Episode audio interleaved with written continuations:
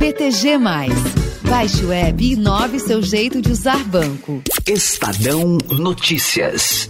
Apontamento de qualquer ato praticado pelo paciente no contexto específico de contratações pelo grupo Odebrecht com a Petrobras, o que afasta por igual a competência da 13ª Vara Federal.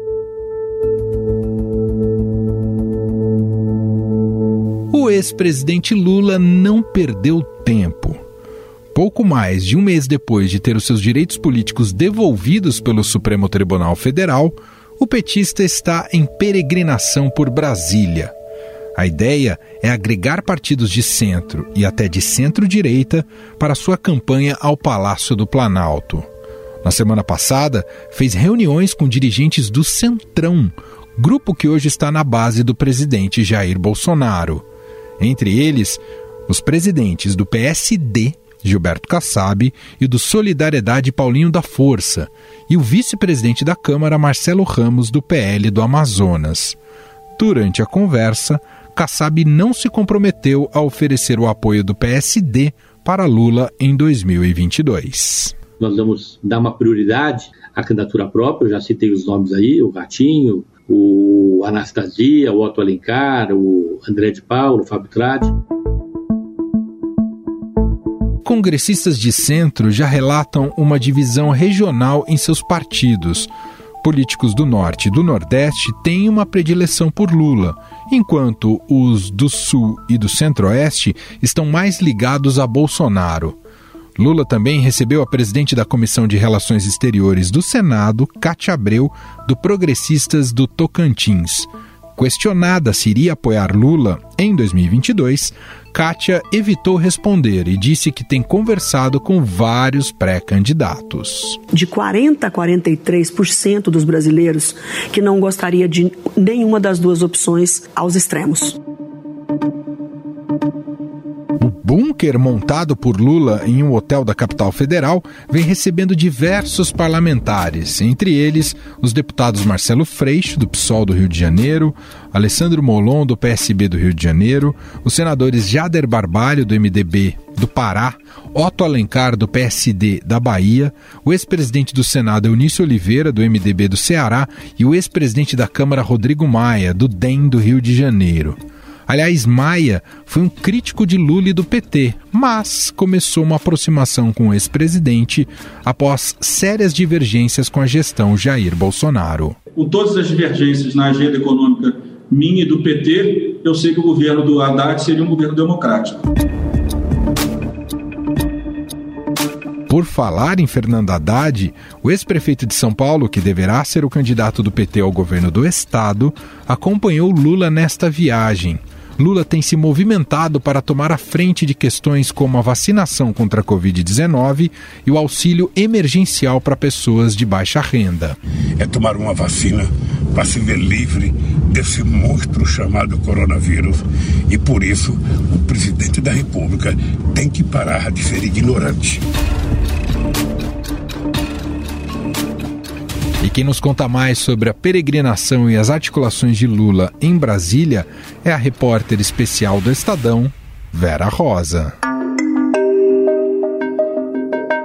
Tudo bem, Vera? Seja bem-vinda. Oi, Manuel, tudo bem e você? Observamos na semana passada com a CPI da Covid atraindo muitas atenções dos holofotes, enquanto isso ocorria e desgastava o governo federal e o presidente Jair Bolsonaro, sem dúvida nenhuma, na paralela, o ex-presidente Lula estava por aí em Brasília. Vera, o que estava fazendo Lula aí em Brasília, Vera? Pois é, Manuel. Na semana passada, o ex-presidente Lula é, desembarcou aqui em Brasília, ficou de segunda a sexta-feira ele se reuniu com é, dirigentes de partidos, deputados, senadores de várias correntes políticas. Ele está tentando, Emanuel, formar, ouvir muitas pessoas, porque ele está preparando a candidatura dele ao Palácio do Planalto em 2022 e ele está muito preocupado com a montagem dos palanques estaduais também, né?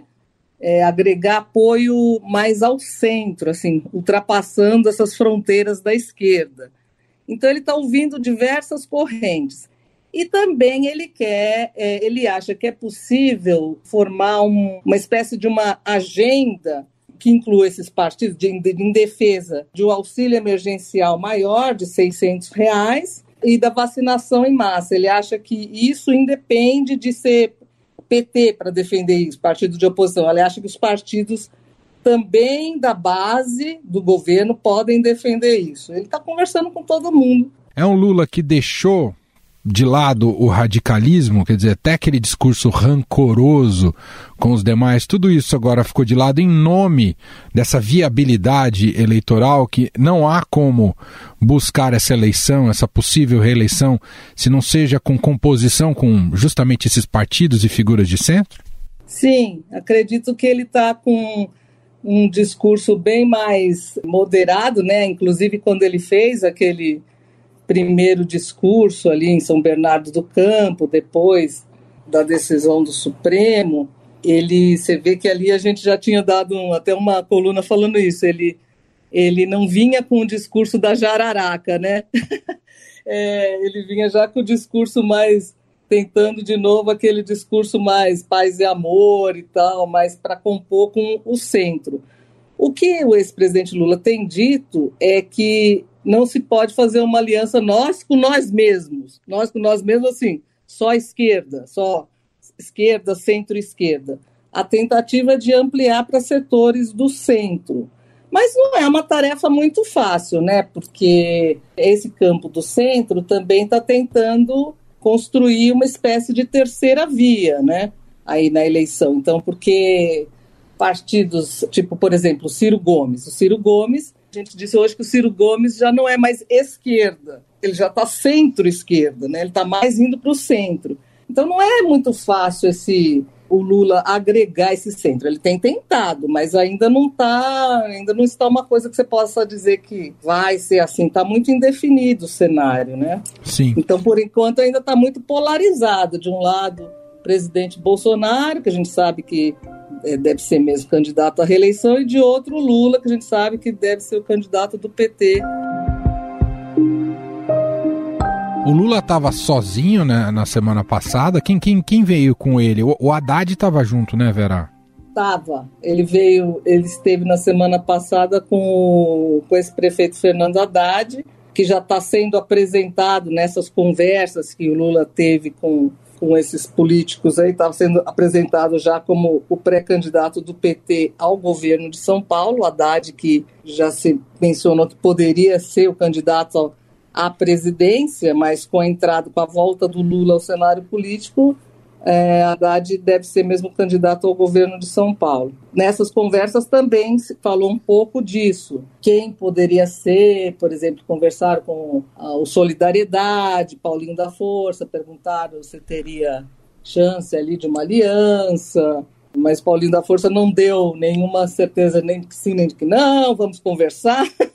Uhum. É, também está conversando com outros partidos ali, né? Não, não tem nada muito fechado, sabe, Manuel? Eles estão tentando agregar ali, mas nessa linha do que você falou, tentando sempre sair desse polo só à esquerda. Eles querem agregar mais para o centro, também tem conversado com muitos empresários e ficou num hotel aqui em Brasília. Fez um tipo de um escritório ali, recebeu, foi em embaixadas, foi falar sobre vacinas, esteve na embaixada da Alemanha, da Argentina, Reino Unido. Ah, o Rodrigo Maia apareceu também, né? Ah, sim, o ex-presidente da Câmara, Rodrigo Maia, o atual vice-presidente, que é o Marcelo Ramos. É, o Rodrigo Maia, ele conversou muito. O Rodrigo Maia tem conversado com o Lula, assim, por telefone também. O Rodrigo Maia está indo para o PSD, né, do Kassab, ao que, ao que consta aqui.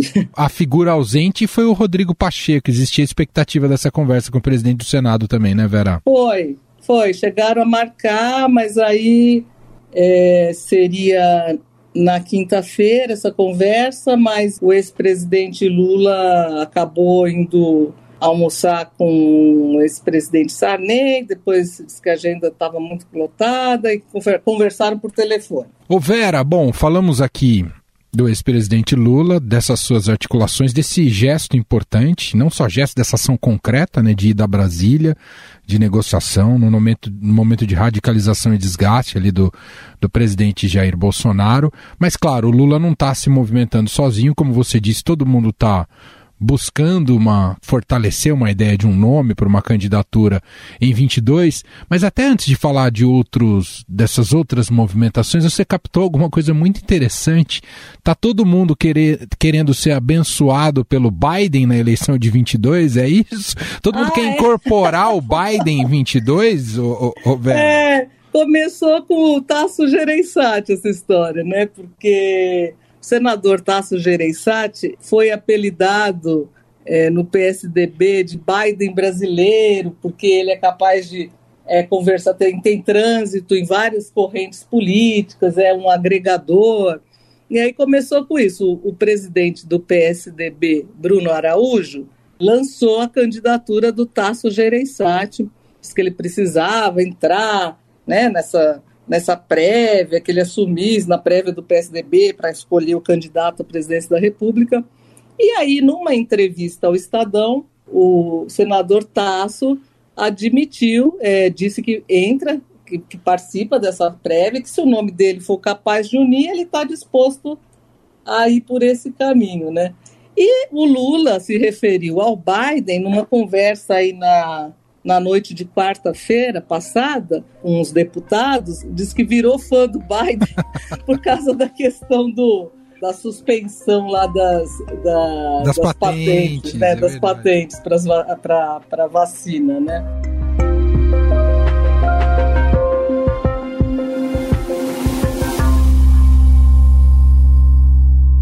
Em 15 segundos eu volto e continuo a conversar com Vera Rosa para falarmos mais sobre a corrida presidencial do ano que vem. Conheça o BTG, o banco completo para pessoas exigentes, que une a solidez do BTG Pactual, o maior banco de investimentos da América Latina, e a praticidade de um banco digital. BTG, inove seu jeito de usar banco. Baixe o app. Estadão Notícias.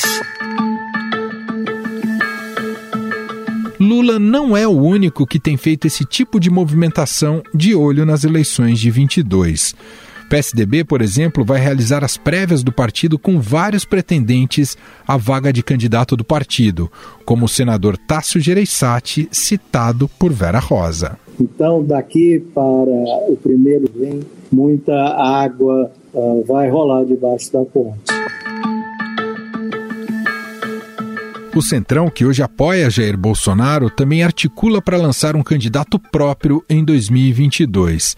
Entre os nomes está o do ex-ministro da Saúde, Luiz Henrique Mandetta. É, eu só espero que eu possa, seja lá onde for, até entregando santinho, é, eu votar, mas desde que eu acredite que é para pacificar o país. No espectro da esquerda, quem deve polarizar com Lula é Ciro Gomes, do PDT. Em novos vídeos produzidos pelo marqueteiro João Santana para o PDT, o ex-ministro escolheu o petista como alvo. Eu quero apenas que você tenha paciência de escutar coisas que não está acostumado a ouvir. Uma delas, o governo Lula deu pouco para os pobres e muito, muito mesmo para os ricos. A gente traz de volta aqui a repórter especial do Estadão em Brasília, Vera Rosa, que vai comentar mais sobre essas movimentações para 2022.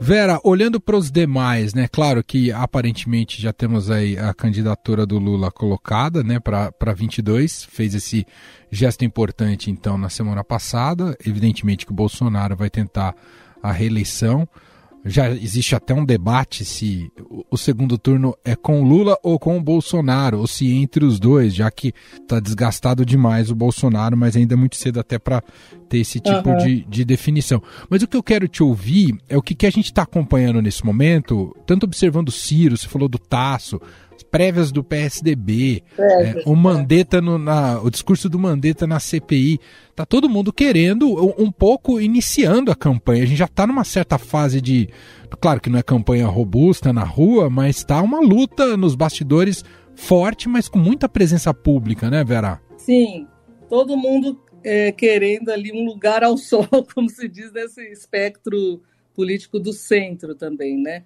O PSDB tem prévias marcadas para o dia 17 de outubro, mas tem uma disputa interna forte ali, é, um grupo querendo adiar essas prévias para o ano que vem. O governador São Paulo, João Dória, defende a data, ele é pré-candidato, defende a data de 17 de outubro, quer resolver logo isso. Tem ele, tem o governador do Rio Grande do Sul, Eduardo Leite, o Tasso Gereissati, que entrou agora nesse páreo, e o ex-prefeito de Manaus, Arthur Virgílio. Então, uma disputa muito forte, se mantém ou não essa prévia no dia 17 ou passa para o ano que vem. Não é, não é uma simples questão de data, é uma questão de que o grupo que é contra o Dória acha que se deixar para o ano que vem prejudica o Dória, entendeu? Porque vai ficar muito ali no limite da desincompatibilização dele do cargo tal. Então querem passar isso para o ano que vem. É o grupo contrário ao Dória, né? Que é liderado inclusive pelo Aécio Neves, né? Pelo deputado Aécio Neves. Tem o, ali no DEM temos o ex-ministro Luiz Henrique Mandetta, como você citou, que participou da CPI na semana passada, né, esteve ali, deu um depoimento. O Mandetta está é, tá conversando com várias correntes, e mas assim, o que se diz, ele mesmo admitiu que está fazendo todo esse movimento, que não é certo que ele vá ser o cabeça de chapa, que ele pode até ser vice. Tem o Ciro Gomes, lembrando que todos esses que eu falei até agora, Dória, Mandetta, Ciro Gomes, assinaram aquele manifesto né, em defesa da democracia. Tem o Luciano Huck, que não, ainda não, não se sabe se vai, vai entrar ou não. Há quem diga que já está mais para não entrar, mas não dá para cravar nada. Né? Ele não, não tem ainda partido e, e não deu uma resposta definitiva. Tem aquele do Novo, né? O Amoedo, ah, o Amoedo que também assinou o manifesto.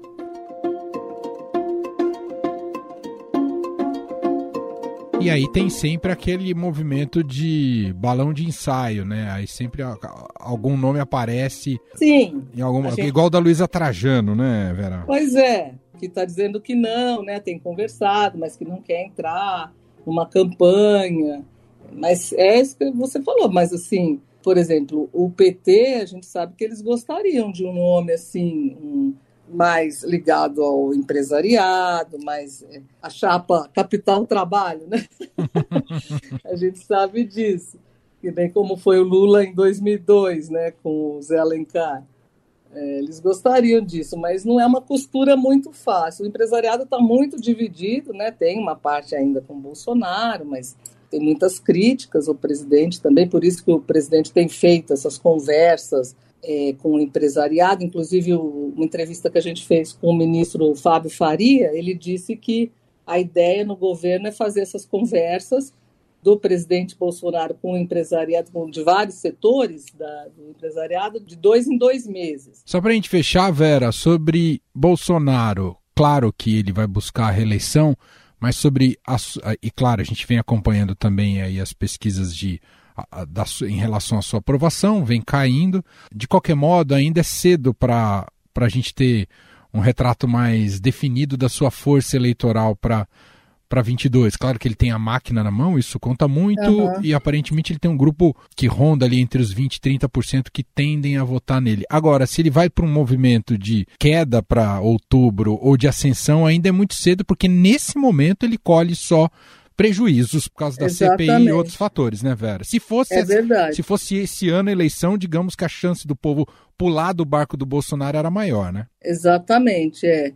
Porque esse ano as notícias estão assim, o ambiente político e econômico está muito desfavorável ao governo, né, Emanuel? Assim, esse, esse binômio que se fala pandemia e economia, isso aí é, é, causa um desgaste muito grande ao governo. E as pesquisas que estão chegando ao Palácio do Planalto indicam isso. Agora, o presidente ele se move muito, ao que a gente sabe, pelas redes sociais, né? O que importa para ele não, não é pesquisa tradicional, é rede social. E agora, o próprio monitoramento das redes também mostra um grande desgaste do governo. Até o Estadão fez uma matéria na semana passada sobre isso, ouvindo várias consultorias, institutos que que monitoram as redes sociais que mostram esse, essa queda do presidente na, na, na credibilidade por causa de economia e a questão das vac da vacina. E a morte do ator e humorista Paulo Gustavo causou uma grande comoção. Ele, o presidente foi muito, muito assim criticado nas redes sociais. Aquele dia ali, os dois dias depois disso, né, no dia e do, da morte, logo depois, foi nossa a queda na popularidade dele assim foi bastante significativa. Vera Rosa, diretamente de Brasília, repórter especial do Estadão assina super coluna no Estadão e, claro, vamos continuar analisando esse cenário político e os próximos passos dos possíveis presidenciáveis. Muito obrigado, viu, Vera? Obrigada, Emanuel. Obrigada a você, aos, aos ouvintes e até a próxima.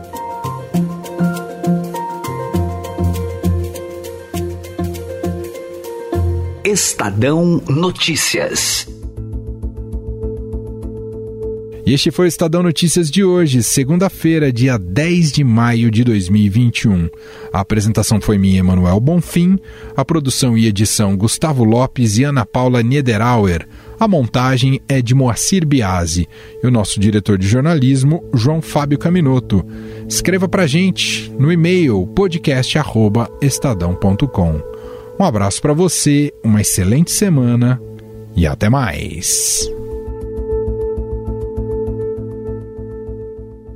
Vivemos em constante transformação e para ajudar as empresas a estarem conectadas com pessoas, nós criamos o Estadão Blue Studio, uma nova operação dedicada para criar soluções publicitárias inovadoras e orientadas à performance. O Estadão Blue Studio entrega projetos customizados, branded content, publicações e uma série de eventos consagrados pelo mercado. Não importa o tamanho do seu desafio, para nós sempre existe uma boa solução. Estadão Blue Studio, conteúdo de alta performance.